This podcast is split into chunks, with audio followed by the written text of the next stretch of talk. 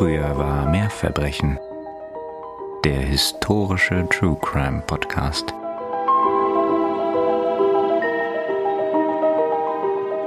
Nervös und unfähig, sich zu konzentrieren, blickt Alice von der Stickarbeit in ihrem Schoß auf und sieht auf die große Standuhr.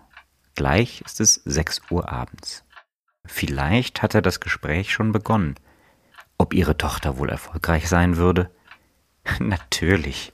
Alice lächelt bei dem Gedanken an ihre liebevolle, fleißige, kluge Nora. Wer könnte sie nicht lieben? Das schrille Klingeln des Telefons im Flur jedoch reißt sie jäh aus ihren Gedanken. Ehe sie sich erheben kann, hört sie auch schon die Stimme ihres Sohnes, der den Anruf entgegennimmt. Sie hat kaum Zeit, sich wieder ihrer Stickerei zu widmen.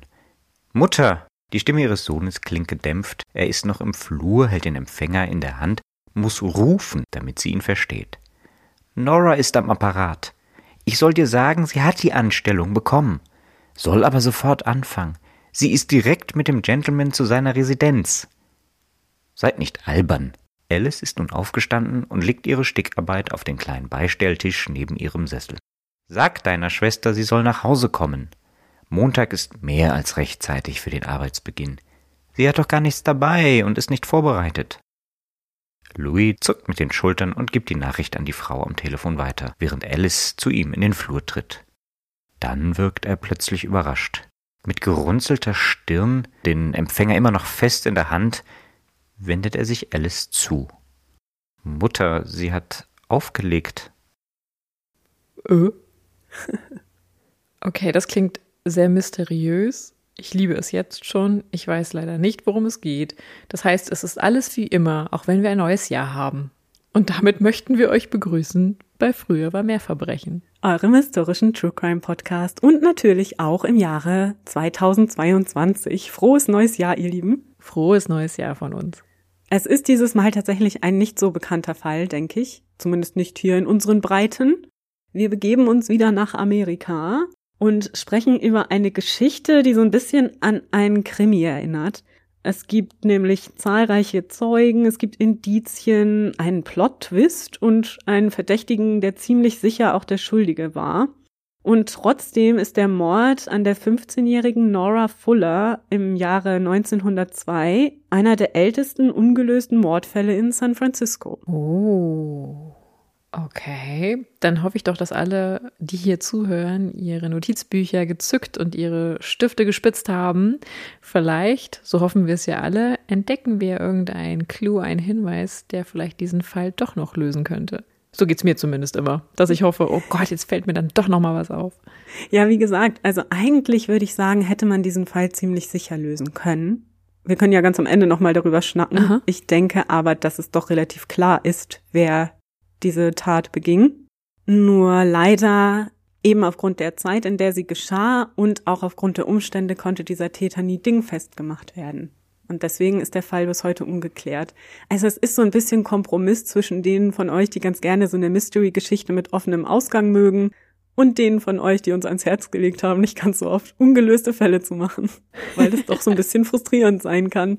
Ich hoffe, dieses Mal kommen beide Seiten auf ihre Kosten. Genau, aber wo du doch schon von den Menschen sprichst, die uns kontaktieren, hier nochmal unser obligatorischer Hinweis auf alle Kontaktmöglichkeiten, sei es Instagram, per Mail oder über die Podcast-Plattform eurer Wahl. Alle findet ihr natürlich in unseren Show Notes.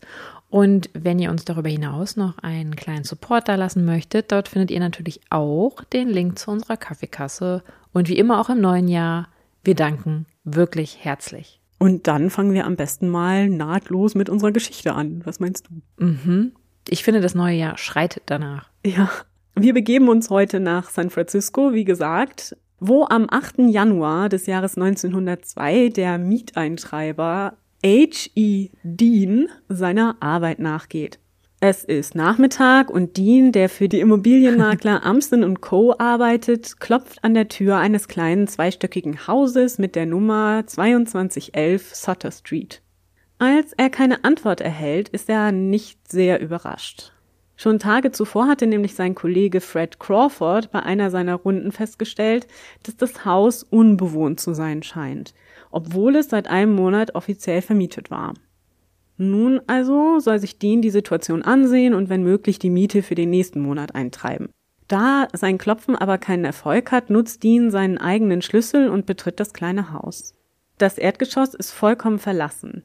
Alle Türen stehen offen, nirgendwo findet sich irgendein Möbelstück und ein unangenehmer, staubig, modriger Geruch liegt in der Luft. Mhm. Mit einem mulmigen Gefühl im Bauch steigt er die hölzernen Stufen in den ersten Stock hinauf. Auch dort ist alles leer. Keine Möbel, keine Anzeichen dafür, dass hier jemand lebt. Auch hier stehen die Türen offen, bis auf eine. Die Tür zu einem kleinen Schlafraum im hinteren Teil des Hauses ist geschlossen. Vorsichtig öffnet Dean die Tür. In dem Raum ist es dunkel, nur ein schmaler Streifen Sonnenlicht fällt durch die verschlossenen Fensterläden hinein. In der Dunkelheit kann er nicht viel erkennen, aber auf dem Fußboden sieht er einige bunte Kleidungsstücke oder Stoffstücke, soweit er erkennen kann, liegen. Das Ganze ist ihm natürlich nicht geheuer, also zieht er sich schnell wieder zurück und beschließt, die Polizei zu informieren, denn irgendwas ist hier ganz offensichtlich faul in diesem Haus. Mhm. Kaum hat er das Haus verlassen, trifft er auch schon an der nächsten Straßenecke auf den dort patrouillierenden Police Officer Gill. Nachdem er ihm einen kurzen Abriss über die Geschehnisse gegeben hat, gehen die beiden Männer zurück in das Haus und Officer Gill betritt das Schlafzimmer im Obergeschoss.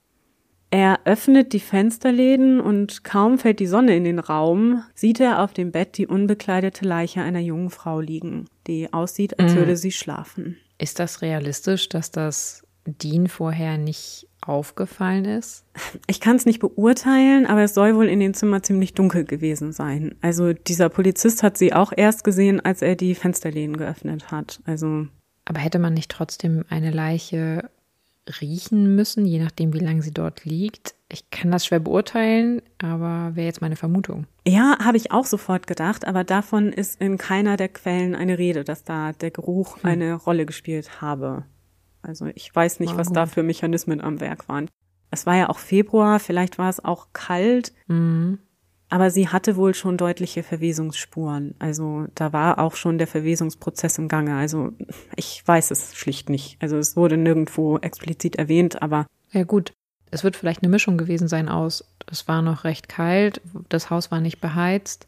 Dennoch war die Leiche zwar schon fortgeschritten verwest, aber es war vielleicht zu einer Zeit, ich weiß nicht, was das für auch ein Bereich war oder ein, ein Wohngebiet oder so, wo man mit schlechten Gerüchen häufiger konfrontiert war, vielleicht auch mit verwesendem Gerüchen. Ähm, ich meine jetzt hier keine menschlichen Leichen, sondern vielleicht eher Getier. Mhm. Nichtsdestotrotz, vielleicht waren die Menschen olfaktorisch nicht ganz so sensibel wie wir heute. Nee, genau, das denke ich auch. Und es wurde ja auch beschrieben, dass es sowieso schon unangenehm gerochen habe in dem Haus. Vielleicht meinte man auch das mhm. damit. Das kann sein. Ja. Ja, jedenfalls ist anhand der Verwesungsspuren schon relativ schnell klar, dass der Körper schon eine ganze Zeit da gelegen haben wird.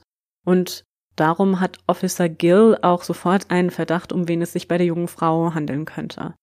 Seit dem 11. Januar nämlich, also gut seit einem Monat, wird in San Francisco die 15-jährige Nora Fuller vermisst. Das ist ein Fall, über den tatsächlich sehr prominent in den Zeitungen berichtet wird und bei dem die Polizei deswegen auch unter großen Druck geraten war, dieses Verschwinden aufzuklären. Mhm. Wir haben das ja heute auch noch oft, ne, wenn ein junges, blondes, weißes Mädchen irgendwie verschwindet, dass dann plötzlich die Aufmerksamkeit riesengroß ist im Vergleich zu vielleicht mhm. anderen Fällen, die genauso viel Aufmerksamkeit verdienen würden. Aber das ist offensichtlich schon in dieser Zeit ein bisschen der Fall, dass da so ein, ja, ja so ein Vorurteil stattfindet. Aber jedenfalls informiert Gil sofort seine Kollegen in der Wache und die Ermittlungen beginnen. Man kontaktiert auf den Verdacht hin die Familie der Vermissten und tatsächlich können die Angehörigen, es ist jetzt in den Quellen nicht ganz klar, ob es die Mutter oder der Bruder war, der sie identifiziert hat im Leichenschauhaus, aber jedenfalls kann die Tote als Nora Fuller identifiziert werden. Bevor wir uns nun dem Geschehen und den Ermittlungen widmen wollen, schauen wir erstmal, wie Nora Fuller an diesen trostlosen Ort gelangen konnte. Eleanor Maud, genannt Nora Parline, wurde 1886 als Tochter englischer Eltern in China geboren. Ihr Vater starb leider sehr früh. Er kehrte 1890 von seiner Arbeit als Ingenieur an Bord des Dampfers Tai Wu nicht zurück. Wahrscheinlich war er bei der Ausübung seiner Tätigkeit über Bord gegangen. Also man berichtete noch, man habe ihn da noch sitzen sehen und dann war er plötzlich verschwunden. Also sowas passierte ja tatsächlich öfter auf See, dass mhm. Männer dann nicht zurückkehrten, weil dann durch Wellengang oder ähnliches mhm. leider sie auf See blieben. Und so war das eben auch mit ihrem Vater. Und die nun verwitwete Mutter Alice Parline wandert mit ihren Kindern nach Amerika aus wo sie in San Francisco ein neues Zuhause finden. Dort heiratet Alice schließlich erneut einen gewissen Wilfrid Fuller. Die Kinder nehmen den Namen des neuen Ehemannes auch an und so wird aus Nora Parline Nora Fuller. 1898 scheitert die Ehe der Fullers allerdings und es kommt zur Scheidung. Alice lebt nun allein mit vier Kindern, dem ältesten Sohn Louis, dann Nora und den jüngeren Geschwistern Sybil und Wilfrid, in San Francisco. Natürlich war es für Alice Fuller unglaublich schwer zur damaligen Zeit, sich alleine um den Unterhalt der ganzen Familie kümmern zu müssen. Und so müssen die älteren Kinder auch ihren Teil dazu beitragen. Das ist ja auch gar nicht ungewöhnlich zu der damaligen Zeit, mhm. dass man dann auch schon in jungen Jahren Geld verdient. Anfang 1902 also bricht nach ihrem Bruder Louis auch Nora die Schule ab, um sich eine Arbeit zu suchen. Nora war ein liebevolles, aufgewecktes Mädchen. Sie hatte sehr viel Spaß an häuslichen Arbeiten, hat sich sehr gern mit den Kindern umgeben, hat gerne gelesen, vor allem klassische Werke, mochte auch gerne sich mhm. in der Kirchengemeinde bewegen, hat da bei der Sonntagsschule ausgeholfen und liebte es auch zu singen. Und so hatte Nora die Idee, sich bei einer Theateragentur zu bewerben, indem sie schrieb, sie habe eine schöne Sopranstimme und wäre gerne an einer Bühnenkarriere interessiert. Diese Kontaktaufnahme erfolgte am 6. Januar und natürlich dauert es so ein bisschen, bis man dann vielleicht unter Umständen vermittelt werden kann an einen potenziellen Arbeitgeber. Deswegen schaut sich Nora auch weiterhin so ein bisschen auf dem Arbeitsmarkt um und studiert die Zeitung auf der Suche nach Jobanzeigen. Am 8. Januar liest sie im San Francisco Chronicle folgende Anzeige. Junges, weißes Mädchen zur Betreuung eines Säuglings. Gutes Haus und gute Bezahlung. Box 1220 Chronicle. Sofort ist Nora begeistert. Sie liebt es, wie gesagt, mit Kindern zu arbeiten und hat auch sehr viel Erfahrung eben aufgrund ihrer beiden kleinen Geschwister, bei denen sie auch sehr viel schon in der Pflege und Erziehung mitgeholfen hat. Also fühlt sie sich relativ sicher, dass sie sich da auch um so einen Säugling bzw. Kleinkind kümmern kann. Mhm. Sie schreibt also eine Bewerbung und erhält darauf auch prompt eine Antwort. Am Samstag, dem 11. Januar, erreicht sie eine Postkarte mit folgendem Text. Miss Fuller, Bezüglich Ihrer Rückmeldung auf meine Stellenanzeige kommen Sie bitte ins Popular Restaurant, 55 Geary Street um 1 Uhr und fragen Sie nach Mr. John Bennett. Wenn Sie um 1 nicht kommen können, kommen Sie um 6. Gezeichnet John Bennett. Nora ist natürlich begeistert, dass ihre Bemühungen so schnell Früchte tragen. Kann man sich auch vorstellen. Sie hat Lust auf diese Stelle und ist jetzt ganz angetan, dass sie so schnell ihr erstes Vorstellungsgespräch bekommt. Mhm. Auch ihre Mutter ist total begeistert und natürlich stolz auf ihre Tochter, dass sie so begehrt ist und dass das so schnell funktioniert. Leider ist es aber so, dass die Post erst am frühen Nachmittag ausgeliefert wurde, so dass Nora den Termin um eins nicht mehr schaffen kann. Mhm. Mhm. Aber überpünktlich zum 18 Uhr Termin ist sie nett zurechtgemacht und voller Begeisterung parat. Ihre stolze Mutter wünscht ihr noch viel Erfolg und bittet sie, auf dem Rückweg noch ein paar Einkäufe zu erledigen. Zu diesem Zweck gibt sie Nora Geld und schickt sie dann gegen 17 Uhr ihres Weges. Gut eine Stunde später, gegen 18 Uhr, klingelt im Fuller Haushalt das Telefon. Also das, was wir ja auch in der Einleitung gehört haben. Mhm. Luis nimmt den Anruf entgegen. Er sagt später aus, am anderen Ende eine Stimme gehört zu haben, die wie seine Schwester klang. Allerdings doch so ein bisschen, naja, fremd oder angestrengt. Er sagte, es klang ähnlich wie seine Schwester. Also er war sich nicht 100%ig sicher. Aber es war eine weibliche Stimme? Mhm. Ja. Okay. Die Anruferin behauptet, Nora zu sein und er hat in dem Moment auch nicht dagegen irgendwie argumentiert oder hat das nicht geglaubt oder so. Also für ihn schien das durchaus möglich. Sie erzählt, dass das Vorstellungsgespräch großartig gelaufen sei und tatsächlich habe Mr. Bennett sie direkt eingestellt.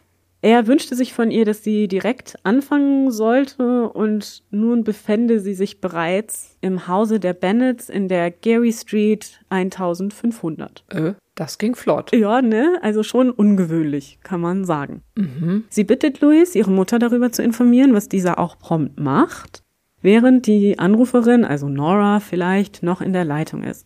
Mutti ist allerdings verständlicherweise wenig begeistert von dieser Entwicklung, denn das ist ja schon merkwürdig, dass man da so direkt vom Vorstellungsgespräch weg eingestellt und dann direkt mit nach Hause genommen wird würde, denke ich, jeder Mutter einer 15-Jährigen merkwürdig vorkommen. Ja, und war es nicht auch so, dass diese Mädchen, also warst du jetzt Zugedame oder Nanny oder so, eigentlich auch im Haushalt der Dienstherren unterkamen, also wohnten, mhm. weil dann fände ich das in dem Moment ja sogar noch irritierender, wenn du da ohne deine Sachen, ohne deine Tasche, deine ganze Ausstattung plötzlich mit zu denen nach Hause gehst. Ja, also es war jetzt nicht explizit erwähnt, ob das so eine Position mhm. war. Mhm. Aber du hast natürlich recht. Also traditionell wäre das meistens so gewesen. Also man könnte vielleicht schon davon ausgehen. Ich habe es jetzt absichtlich so ein bisschen vage gelassen, auch in der Erzählung, weil es eben nirgendwo explizit erwähnt wird. Okay. Beides ist aber möglich und es wäre auch in beiden Fällen merkwürdig. Es ist schließlich ja. abends nach 18 Uhr.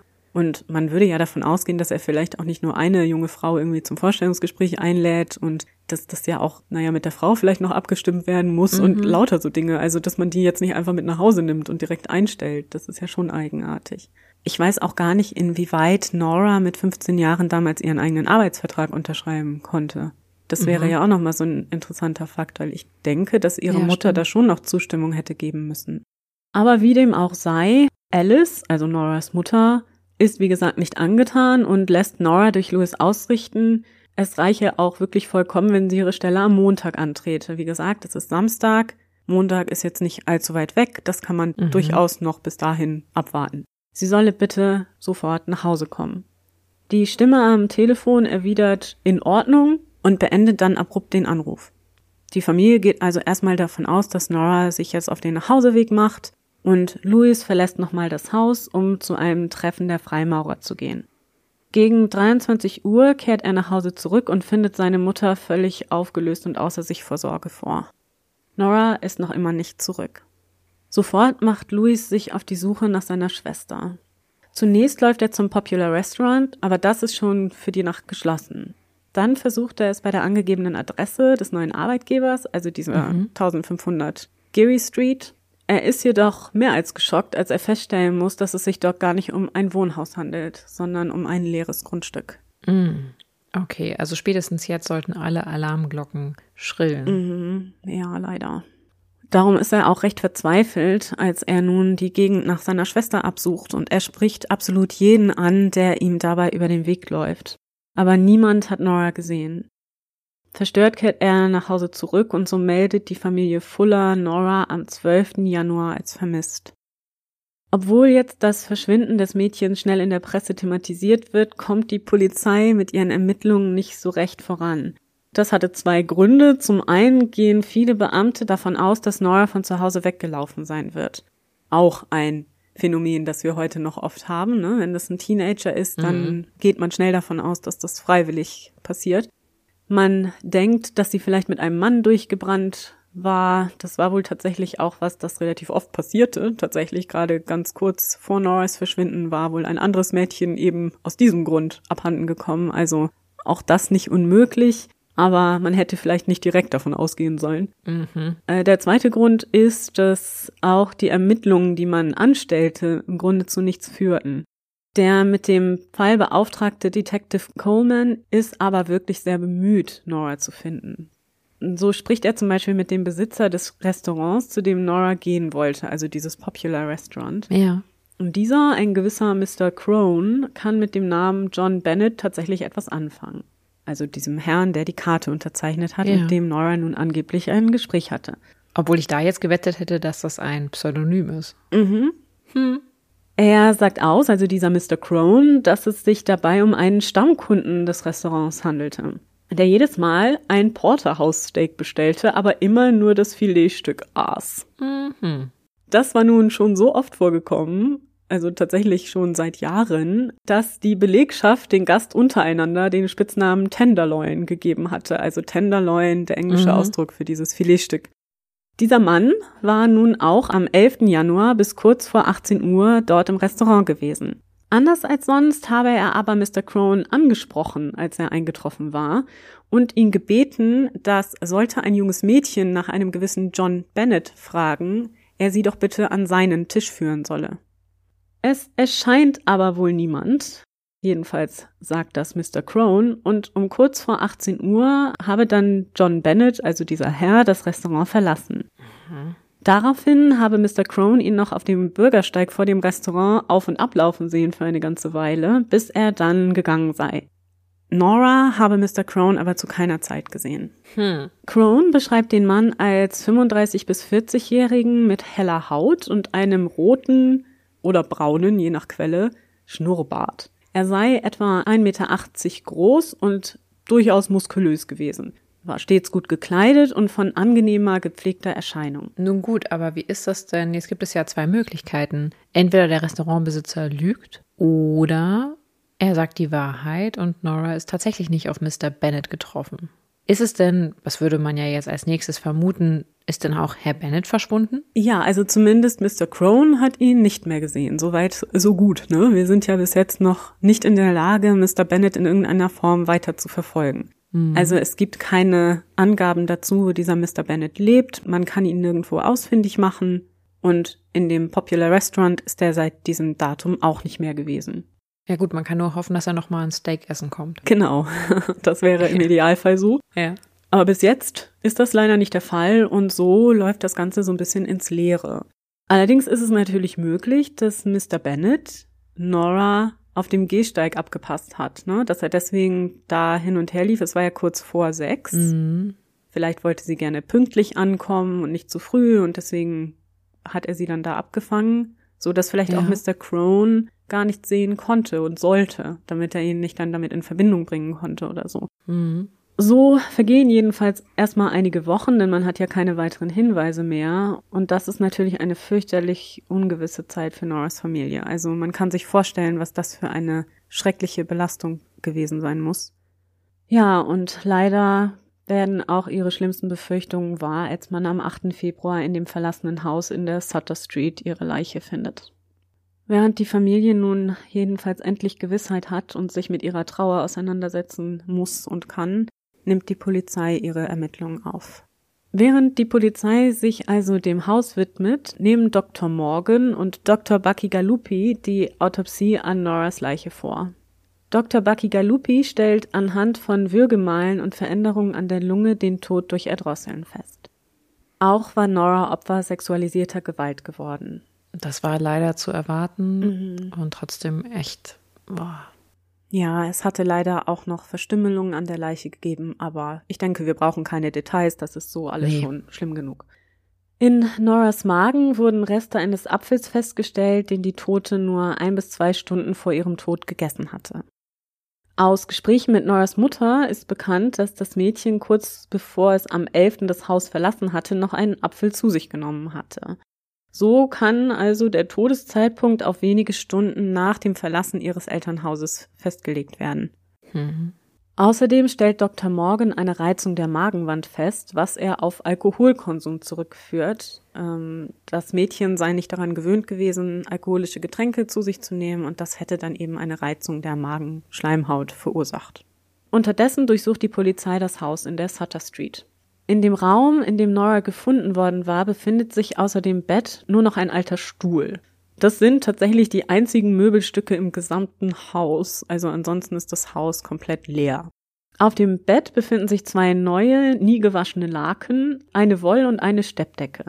Im ganzen Haus finden sich keine Nahrungsmittel oder Hygieneartikel, außer einem Handtuch, auch war das Haus nicht an die Gasleitung angeschlossen, womit es unmöglich war, es zu heizen oder zu beleuchten. Das heißt, es war also dunkel und kalt, äh, da war keine Nahrung und auch keine Hygieneartikel, also da lebte mhm. eindeutig niemand. Aber es wollte ja am Anfang jemand, so begann der Fall ja, Miete eintreiben. Ergo muss es ja eine, einen Mieter eine Mieterin gegeben haben. Kann uns da nicht der Vermieter irgendwie Auskunft drüber geben? Ganz genau, dazu kommen wir gleich. Wir gucken uns noch ein ah, okay. bisschen weiter diese Szene an und dann schauen wir mhm. mal, wer dieser C.B. Hawkins war, der das Haus gemietet hatte, einen Monat zuvor. Ah. Gehen wir aber nochmal zurück in den Raum, in dem Nora gefunden wurde. Ihre Kleidung und ihre Handtasche liegen auf dem Boden des Schlafzimmers, wie schon erwähnt. Das waren eben diese bunten Kleidungsstücke, mhm. die der Dean gesehen hatte in dem bisschen Licht, das da war. In der Handtasche findet sich kein Geld, aber man stellt eine Visitenkarte eines gewissen Herrn Severbrinnick sicher. Interessant allerdings, dass es kein Geld gibt in dem Portemonnaie, ne? Denn mhm. sie hatte ja von ihrer Mutter Geld für den Einkauf bekommen. Das heißt, dieser Mensch hat Nora also nicht nur diese schrecklichen Dinge angetan, sondern sie auch noch beraubt. Ja.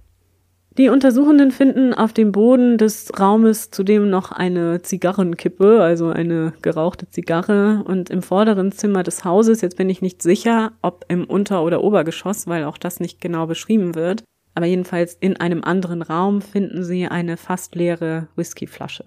Auch findet man zahlreiche Briefe, die an eine Mrs. C.B. Hawkins 2211 Sutter Street adressiert sind. Die Briefe enthalten mhm. zumeist Werbung von Möbelhäusern und Inneneinrichtungsgeschäften.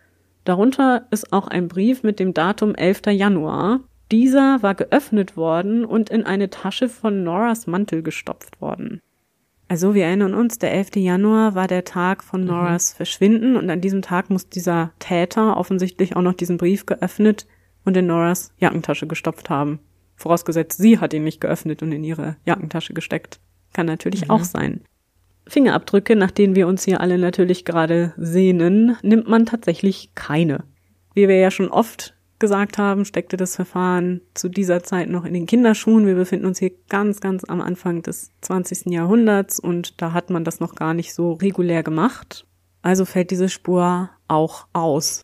Allerdings, das hattest du ja schon gesagt, folgt man natürlich nun der offensichtlichen Spur, nämlich der Frage, wer das Haus eigentlich gemietet hatte. Mhm. Die Mitarbeiter des Immobilienbüros berichten, dass ein gewisser Mr. C.B. Hawkins, der der Beschreibung nach unserem John Bennett sehr ähnlich gesehen hat, am mhm. 8. Januar in dem Immobilienbüro aufgetaucht war und gezielt nach dem Haus in der Sutter Street gefragt hatte.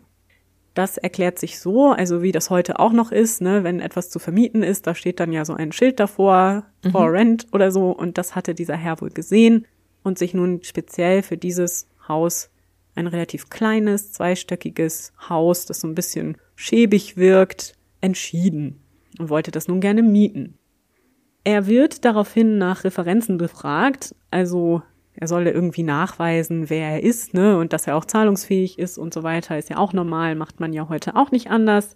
Er gibt aber an, dass er neu in der Stadt sei und gegenwärtig mit seiner Frau im Golden West Hotel residiere, weswegen er keine vorherigen Vermieterreferenzen aus San Francisco irgendwie nachweisen könne.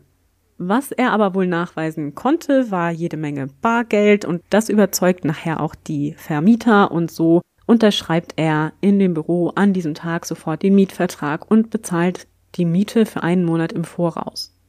Allerdings ist es so, dass schon im Laufe des kommenden Monats den in der Gegend zuständigen Mitarbeitern des Immobilienbüros auffällt, dass das Haus unbewohnt wirkt. Also es ist niemals Licht an, man beobachtet keine Möbel, die hineingetragen werden oder irgendwelche Aktivitäten rund um das Haus, während man da seine Tour geht und Miete eintreibt oder sonst was. Es war ja mhm. so, dass er die Miete für einen Monat im Voraus gezahlt hatte. Das heißt, für die Zeit hast du da halt irgendwie dann auch nichts verloren, so als Immobilienmakler-Mitarbeiter. Mhm. Und von daher konnte man das nur merkwürdig finden. Es kam ihnen aber so merkwürdig vor, dass sie das Golden West Hotel kontaktieren und fragen, ob Mr. und Mrs. Hawkins noch dort seien, ob sie aus irgendeinem Grund nicht eingezogen seien. Jetzt können wir uns sicher alle schon denken, dass im Golden West Hotel noch niemand zuvor jemals den Namen C.B. Hawkins gehört hatte. Mhm. Das kommt also auch unseren Immobilienmakler-Mitarbeitern merkwürdig vor, aber zunächst passiert da mal nichts. Ja gut, ihr Geld haben sie ja schon bekommen, ne? Also von daher genau. wirklich ein, ein Zwang jetzt da zu handeln, kann ich nachvollziehen, dass sie den noch nicht sahen. Was mich jetzt noch interessiert, vielleicht ist es auch eine Verständnisfrage, du hattest gesagt, das Haus ist nicht an die Gasversorgung angeschlossen. Ist das quasi einfach nur nicht angeschlossen worden, aber die lag dort? Oder ist es einfach nicht angeschlossen, weil dort auch keine Versorgung vorhanden war? Das heißt, du musstest das Haus in jedem Fall, wenn dann mit Holz oder Kohle heizen bzw. beleuchten. Also, wenn ich das richtig verstanden habe, dann war es so, dass eine Leitung vorhanden war, die Aha. aber durch den jeweiligen Mieter bei den, ich nenne es jetzt mal Stadtwerken, angeschlossen werden lassen ah, musste. Okay, das heißt, unsere Familie, in Anführungszeichen Hawkins, hat nicht nur nicht dort residiert, mhm. sondern hat darüber hinaus noch nicht mal irgendwie das in Erwägung gezogen, weil sie haben diese Leitung nicht freischalten lassen gefühlt.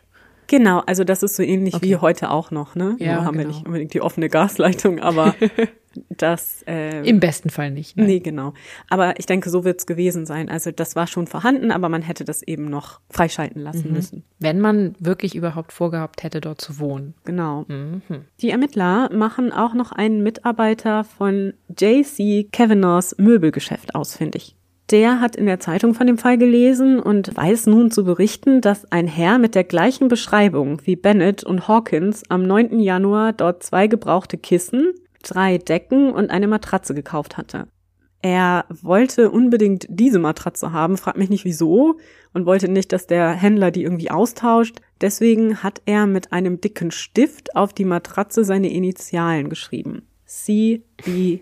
Age. Mhm. Er bestand dann darauf, dass die Waren zu dem Haus in der Sutter Street geliefert werden sollten, und zwar unbedingt in der Nacht. Ich weiß nicht, wie weit der Kundenservice generell so geht, aber die haben ja. jedenfalls einen ihrer Mitarbeiter tatsächlich Überstunden bezahlt und ihn mitten in der Nacht, ich weiß nicht genau, was für eine Uhrzeit das dann gewesen sein wird, ich schätze mal vielleicht so 10, 11, zum Haus in der Sutter Street geschickt um eben die Auslieferung vorzunehmen. Dort öffnete ihm ein Herr gleicher Beschreibung, der einen Hut trug, was ich auch schon sehr ungewöhnlich finde, wenn du dich in deinem eigenen Haus befindest. Ja. Er öffnete jedenfalls die Tür und es war stockfinster im ganzen Haus. Wohlgemerkt, es ist Nacht und stockfinster. Der Mitarbeiter des Möbelhandels bat daraufhin den Herrn doch bitte das Licht einzuschalten, damit er die Dinge hineintragen könne und etwas sehen könne. Aber der Herr erwiderte darauf einfach, nein, lassen Sie es hier im Flur stehen, ich trag's dann selber rein. Tatsächlich finden die Beamten auch den Händler, der dem Mann das Bett und den Stuhl verkauft hatte. Am 10. Januar nämlich war derselbe Mann, der Beschreibung nach zumindest, bei der Standard Furniture Company gewesen und hatte dort eben diese Möbel erworben und sich ebenfalls zu der Adresse in der Sutter Street liefern lassen. In diesem Fall ist es aber so, dass der Mitarbeiter sogar ins Haus hinein durfte. Der hat es wohl am Tag geliefert und hat das Bett und den Stuhl in diesem oberen Zimmer, wo sie nachher auch gefunden wurden, aufgebaut. Also das konnte dann wohl dieser Herr Hawkins doch nicht alleine. Das waren ja noch keine. Ikea-Möbel und so ein Bett aufzubauen ja. äh, alleine ist auch mit Ikea-Möbeln nicht ganz einfach. Jedenfalls erledigt er das und alle sagen einstimmig, dass sie diesen Herrn nie in Begleitung einer Dame gesehen hatten, obwohl er ja mhm. behauptet hatte, er sei mit seiner Frau angereist. Ja, und scheinbar ja so überzeugend, dass diese Dame dann dorthin Post erhielt. Mhm, richtig. Das ist übrigens auch die Erklärung für die Briefe, denn es war ja zu der Zeit so, dass die Inneneinrichtung des Hauses grundsätzlich in den Aufgabenbereich der Dame fiel, weswegen trotz des fehlenden Kontaktes mit der Mrs. Hawkins all diese Briefe an sie adressiert waren. Also da sind wir wieder bei diesem ganz mhm. interessanten Bereich dieser Aufgabensphären in dieser Zeit. Kommen wir jetzt zu einer völlig anderen Seite dieser Geschichte, nämlich der Seite, die Noras gute Freundin, die 17-jährige Madge Graham, erzählt. Ob sie glaubwürdig ist oder nicht, weiß ich nicht, aber es sind schon so ein paar Punkte dabei, die mich so ein bisschen mit Fragen zurücklassen. Hm. Madge erzählt, Nora habe bereits seit längerer Zeit einen Bekannten gehabt, der schon älter war und der John Bennett heiße. Ach. Sie erzählt, dass Nora ihr anvertraut habe, dass dieser ihr Liebhaber sei. Sie habe auch regelmäßig was mit diesem Mann unternommen, und zwar auch schon in Fällen, wo Madge dann ihrer Mutter, also Alice, gegenüber behauptet hatte, dass die beiden Mädchen zusammen waren, während sie in Wahrheit eben ihre Zeit mit diesem Mr. Bennett verbracht haben soll. Sie habe auch regelmäßig mit diesem Mann telefoniert. Und tatsächlich stellt sich heraus, dass Nora oft das Telefon in einem nahegelegenen Geschäft benutzt hatte, um mhm. eben mit jemandem zu telefonieren, obwohl die Familie ja einen eigenen Telefonanschluss besaß. Ich weiß auch nicht, was wir daraus machen sollen. Madge jedenfalls ist sich sicher, dass die Geschichte mit der Stellenanzeige nur ein Trick gewesen war, um Noras Mutter hinters Licht zu führen, damit Nora mit diesem Mr. Bennett ja leben kann oder mehr Zeit verbringen kann, dass sie so eine Tarnung hat, wenn sie bei dem die Tage verbringt oder Nächte oder sonst was. Mhm. Aber diese Anzeige, diese Annonce gab es wirklich? Ja, die Annonce gab es wirklich. Mhm. Okay. Match übrigens lebte gar nicht weit vom Tatort entfernt. Das fand ich auch noch einen interessanten Punkt. Also nur ein paar hundert Meter. Mhm. Ebenfalls in der Sutter Street. Also schon witzig. Also so klein ist San Francisco ja auch damals nicht gewesen. Ist nicht so vergleichbar mit heute. Das hatte gerade mal so 300.000 Einwohner. Und gerade Kalifornien damals war ja auch noch sehr im Aufschwung, ne? Also das war mhm. ja noch gar nicht so lange her mit diesem ganzen Goldrausch und so weiter, hier Jahre 1902. Da sind die Straßen teilweise noch nicht befestigt und das ist alles so ein bisschen, naja, noch so im Aufbruch. Aber dennoch, so klein war die Stadt nicht, dass sich das aus Versehen alles innerhalb von drei Straßen abspielen musste. Also der hätte das mhm. Haus durchaus auch woanders mieten können. Von daher ist mir die ganze Geschichte um Match hm, ich weiß nicht. Vielleicht hat sie ihn da getroffen, vielleicht stimmt es, vielleicht erzählt Match auch irgendwie Geschichten, ich weiß es nicht. Vielleicht war es auch anders, ne? Also vielleicht hatte sie etwas mit ihm, mhm. mit Herrn Bennett. Das ist jetzt natürlich reine Spekulation. Wir wissen zu wenig über Match, aber vielleicht hatte sie was mit dem und die beiden fanden es irgendwie toll, die Freundin dann in eine Falle zu locken. Man weiß es ja nicht. Es gibt ja moderne Fälle, die sich so ein bisschen ähnlich entwickelt haben. Ja, ich habe auch schon an sowas gedacht oder zumindest mhm. das Match irgendwas damit zu tun hat, aber ja. man wird es nicht mehr rausfinden können. Ich fand es nur eigenartig. Aber vielleicht war es auch genauso, wie sie sagte. Wer kann das schon beurteilen? Ja. Die Polizei jedenfalls setzt jetzt einen Handschriftenexperten auf diese Geschichte an. Der vergleicht die Schrift auf der Matratze die Unterschrift auf dem Mietvertrag und das handschriftliche Original der Stellenanzeige, das noch bei der Zeitung vorlag, und stellt fest, dass sie von ein und derselben Person stammen. Tja, aber jetzt wissen wir immer noch nicht, wer nun John Bennett alias C.B. Hawkins war. Mhm. Und genau das fragt sich jetzt natürlich auch die Polizei und geht einige Verdächtige durch. Zum einen war da ja diese Visitenkarte in Noras Handtasche gewesen. Jedoch stellt sich schnell heraus, dass es sich bei Herrn Severbrinnick um einen alten Familienfreund handelt, der zudem kurz vor Noras Aufbruch am 11. nach China aufgebrochen war. Der war also nicht regulär verfügbar gewesen, um der Täter zu sein. Weitere Familienfreunde und ehemalige Untermieter der Familie geraten ebenfalls unter Verdacht, unter anderem ein Anwalt, der Nora wohl irgendwie Avancen gemacht hat. Das ist auch schon so ein bisschen fragwürdig. Also auch irgendwie so ein End-40er, der sich da für diese 15-Jährige begeisterte, aber nun ja. Äh, aber auch diese Herren können schließlich ausgeschlossen werden. Einen interessanten Hinweis gibt es aber doch. Und jetzt kommen wir zu dem Herrn, bei dem ich denke, dass er hier vielleicht unser Täter gewesen sein wird. Ja, mhm. es ist nämlich so, dass tatsächlich seit dem 16. Januar noch jemand anderes vermisst wird. Und zwar ein Herr namens Charles B. Hadley, der als Büroangestellter bei einer örtlichen Zeitung arbeitet. Hadleys Äußeres kommt der Beschreibung Bennetts bzw. Hawkins sehr nah, mit der Ausnahme, dass Hadley keinen Schnurrbart trägt. Nachdem sein Verschwinden zunächst komplett separat untersucht wird und überhaupt nicht in Verbindung gebracht wird zum Mord an Nora Fuller bzw. ihrem Verschwinden, meldet sich schließlich Hadleys Lebensgefährtin Ollie Blazer ja. bei der Polizei. Sie hatte nämlich die Schriftproben des gesuchten Mörders in der Zeitung gesehen. Und sie meinte nun, die Schrift als Hadleys zu erkennen. Sie gibt der Polizei eine Fotografie von Hadley, auf deren Rückseite der nun Verdächtige seinen Namen geschrieben hatte. Eine Schriftanalyse ergibt auch hier, dass das Schriftbild zu den anderen Proben passt.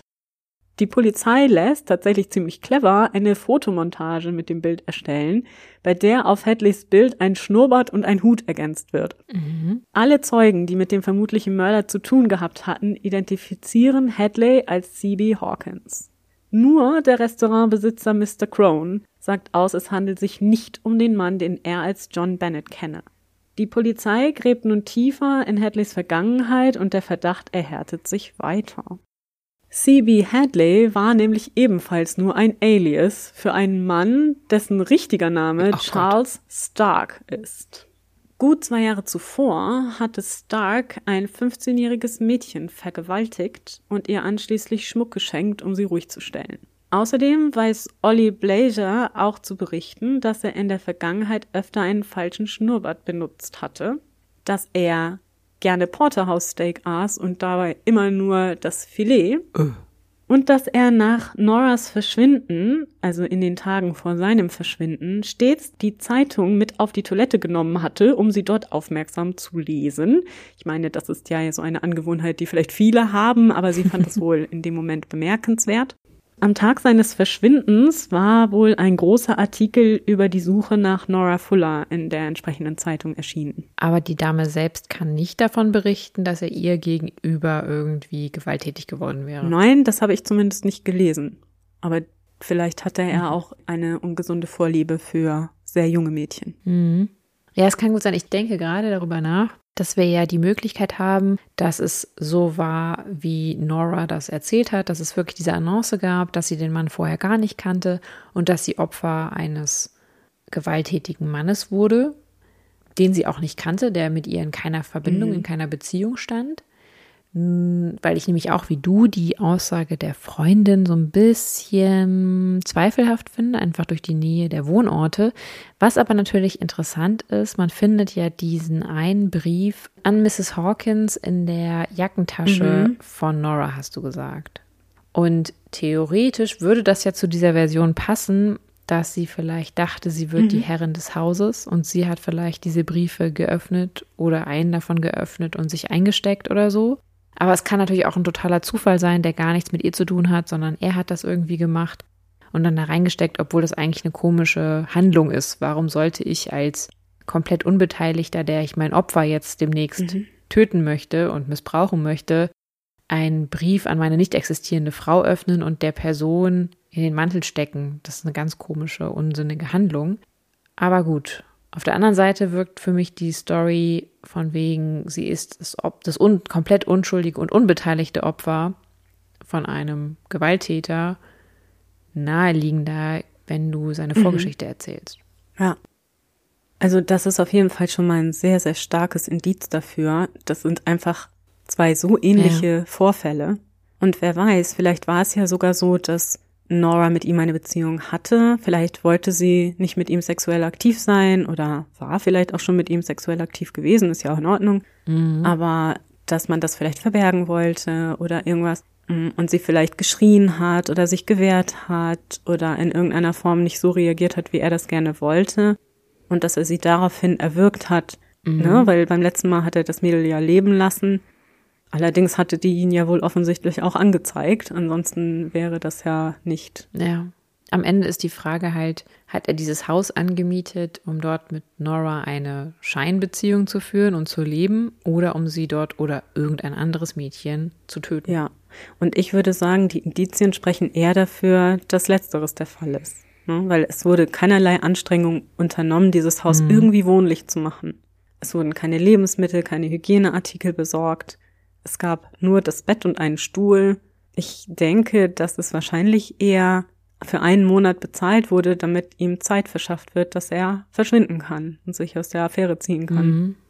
Ja. Die Polizei ist sich auch sicher, dass sie hier ihren Täter gefunden haben. Und so klagen sie Charles Stark, alias C.B. Hadley, alias C.B. Hawkins, alias John Bennett, des Mordes an Nora Fuller an und schreiben ihn zur Fahndung aus. Man lässt tatsächlich überall nach ihm suchen. Also überall sind seine Steckbriefe zu sehen. Landesweit wird nach ihm gefahndet. Doch die Umstände sind nicht ideal. Und alle Unterlagen über den Mord sollten im großen Feuer von San Francisco 1906 zerstört werden. Das heißt, wir haben heute also auch mhm. keinerlei Originalaufzeichnungen über die Untersuchung mehr vorliegen. Nur noch Zeitungsartikel. Und wir wissen ja auch, das ist immer so ein bisschen schwierig, ne? Da muss man natürlich immer ein gewisses mhm äh, Quäntchen Skeptizismus irgendwie noch an den Tag legen. Aber das ist die Geschichte, so wie wir sie nachvollziehen können. Sein Vermögen übrigens, das bei einer San Franciscoer Bank lag, wurde von Stark nie angerührt. Was auch dazu geführt hat, dass man vermutet, dass er vielleicht Suizid vollzogen haben könnte. Mhm. Ja, und weil Stark leider nie gefunden werden konnte, nie vor Gericht gestellt werden konnte, ist der Mord an Nora Fuller bis heute offiziell ungelöst. Allerdings, wie gesagt, bin ich mir ziemlich sicher, hätte man Stark gefasst, wäre er für das, was er meiner Meinung nach dem Mädchen angetan hat, sicher verurteilt worden. Ich weiß nicht, wie du das siehst, ja. aber das sind für mich schon Doch, ziemlich klare Hinweise darauf, dass es sich ja. bei ihm um den Mörder und Vergewaltiger von Nora Fuller handelte. Ja. Ich meine, natürlich hoffe ich, dass der Täter nicht noch weitere Taten verübt hat. Und mhm. Es kann ja auch gut sein, dass er in der Zeit ähm, anders zu Tode kam. Er muss sich ja nicht suizidiert haben. Er kann ja auch vielleicht Opfer ein, wiederum selbst eines Verbrechens geworden sein oder durch Unfälle oder eines natürlichen Todes gestorben sein. Aber natürlich kann man nicht ausschließen, was ja auch damals durchaus möglich war und offensichtlich hat der Mann eine gewisse kriminelle Energie. Ich meine, er hat zumindest drei Aliasse. Mhm. Ich kann mir auch gut vorstellen, dass er sich einfach ins andere Ende des Landes begeben hat und dort unter einem komplett anderen Namen weiter gelebt und vielleicht auch weiter Verbrechen begangen hat. Genau, das hat man sich eben auch so gedacht. Übrigens war mhm. es auch so, dass nach seinem Verschwinden festgestellt wurde, dass er wohl auch bei der Zeitung, wo er gearbeitet hat, Geld hinterzogen hat. Also der hatte schon so einiges auf dem Kerbholz, der Gute. Mhm. Und es ist auch interessant, das hatte ich jetzt noch gar nicht erwähnt, aber es ist wohl so, dass es gar nicht so ungewöhnlich ist, dass Menschen, die ihren Namen verbergen wollen und sich einen falschen Namen zulegen, gerne etwas nehmen, das die gleichen Initialen hat wie ihr eigener Name. Also mhm. CB Hadley wurde zu CB Hawkins. Also CBH trifft ja auf beide zu. Mhm. Obwohl natürlich das auch nicht sein echter Name war, ne? Sondern das war nee, ja Charles genau. Stark. Also es ist schon irgendwie auch ein bisschen abgefahren, diese Geschichte. Ja, ich muss sagen, was ich auch daran wirklich interessant fand, war, wie modern das Ganze eigentlich anmutet, ne? Mhm. Das ist ja schon eine Geschichte, die man jetzt mit ein bisschen moderneren Elementen ohne weiteres auch in die heutige Zeit sich denken könnte. Also die Elemente, die darin vorkommen. Bis hin zu dem Telefonanruf natürlich. Ja. Ähm, was wir ja in unseren Fällen doch eher seltener haben. Aber also diese ganze Problematik des jungen Mädchens, das da irgendwie auf grausige Weise verschwindet und dann leider ermordet und sexuell missbraucht wird, das ist ja schon etwas, das wir auch in der Moderne leider immer noch finden. Ja. Und offensichtlich damals schon ganz genauso geschah. Also mehr Aufklärung kann ich euch heute leider nicht bieten. Wie gesagt, hm. das ist so eine Geschichte, die beides ja. hat. So ein bisschen letztendliche Unsicherheit, aber doch einen Täter, der es wahrscheinlich gewesen sein wird. Also ich bin mir eigentlich sicher. Das denke ich auch. Aber sollte uns nach 1902 auf dem US-amerikanischen Landesteil des amerikanischen Kontinents mhm. ein Fall unterkommen, der Parallelen hat und auch hier ein Täter vielleicht wieder verschwindet mit diversen Pseudonymen. Ich könnte mir vorstellen, dass wir dann auf den gleichen Täter getroffen sind. Ja, das ist sehr gut möglich. Also es würde mich auch nicht wundern, wenn er woanders noch immer kriminell aktiv ja. gewesen wäre, in welcher Form auch immer. Ja. Obwohl wir dann jetzt am Ende sind, würde mich natürlich noch total interessieren, ob du uns etwas empfehlen kannst bis zu unserer nächsten Folge, Nina. Ja, das möchte ich gerne. Ich habe, wie ihr wisst, eine große Liebe zum britischen Königreich und habe tatsächlich schon vor meiner Auswanderung beziehungsweise während meiner Auswanderung und jetzt wieder den Podcast Viva Britannia von Sven Rudloff gehört. Leider hat Sven damit vor fünf Jahren aufgehört, was wirklich schade war. Ich habe mir das sehr, sehr gern angehört, aber es gibt, oh, ich glaube, so um die 80 Folgen die man immer noch in jedem Podcatcher irgendwie hören kann. Und wenn ihr irgendwie Interesse habt, nach Großbritannien zu fahren, ähm, wenn es denn wieder wirklich eine gute Idee ist, oder hm. wenn ihr euch einfach dafür interessiert oder eben in Vorbereitung einer Reise, Auswanderung etc., dann hört da ruhig mal rein. Das ist alles wirklich interessant, ganz unterschiedliche Themen um Land und Leute, das Leben, Unterschiede zu unserer Kultur vielleicht auch manchmal und wirklich ganz informativ eben bis hin zu so ein paar Fragen wie, wie miete ich mir eine Wohnung oder ähm, wie funktioniert das mit den Maßeinheiten und ähnliche Dinge. Also schon ganz spannend. Wie funktioniert das politische System? Das kann man empfehlen und wie gesagt, leider kommt da nichts Neues mehr, aber es gibt schon so einiges, was man sich da anhören kann. Und man weiß natürlich nicht, wenn er merkt, dass es doch noch sehr gefragt ist, kommt ja doch nochmal eine Folge. You never know. Ja, das ist natürlich mein geheimer Plan. ja, apropos geheimer Plan, kannst du uns vielleicht schon ein bisschen einen Vorgeschmack auf nächste Woche geben? Ja, ich möchte euch jetzt schon mal darauf seelisch und emotional vorbereiten, dass wir ein paar Jahrtausende in die Vergangenheit zurückgehen werden und wir werden auch den Kontinent wechseln, denn ich habe mir für dieses Jahr dann noch mal was ganz anderes überlegt. Oh, das klingt aber sehr interessant. Klingt ja so nach unserer Richtung. Mhm. Da bin ich echt gespannt, welche Geschichte du dir da ausgesucht hast oder Geschichten vielleicht sogar. Mal schauen, was es da so gibt. Und freue mich dementsprechend wirklich sehr auf nächstes Mal hier bei uns bei Früher war mehr Verbrechen. Dem historischen True Crime Podcast.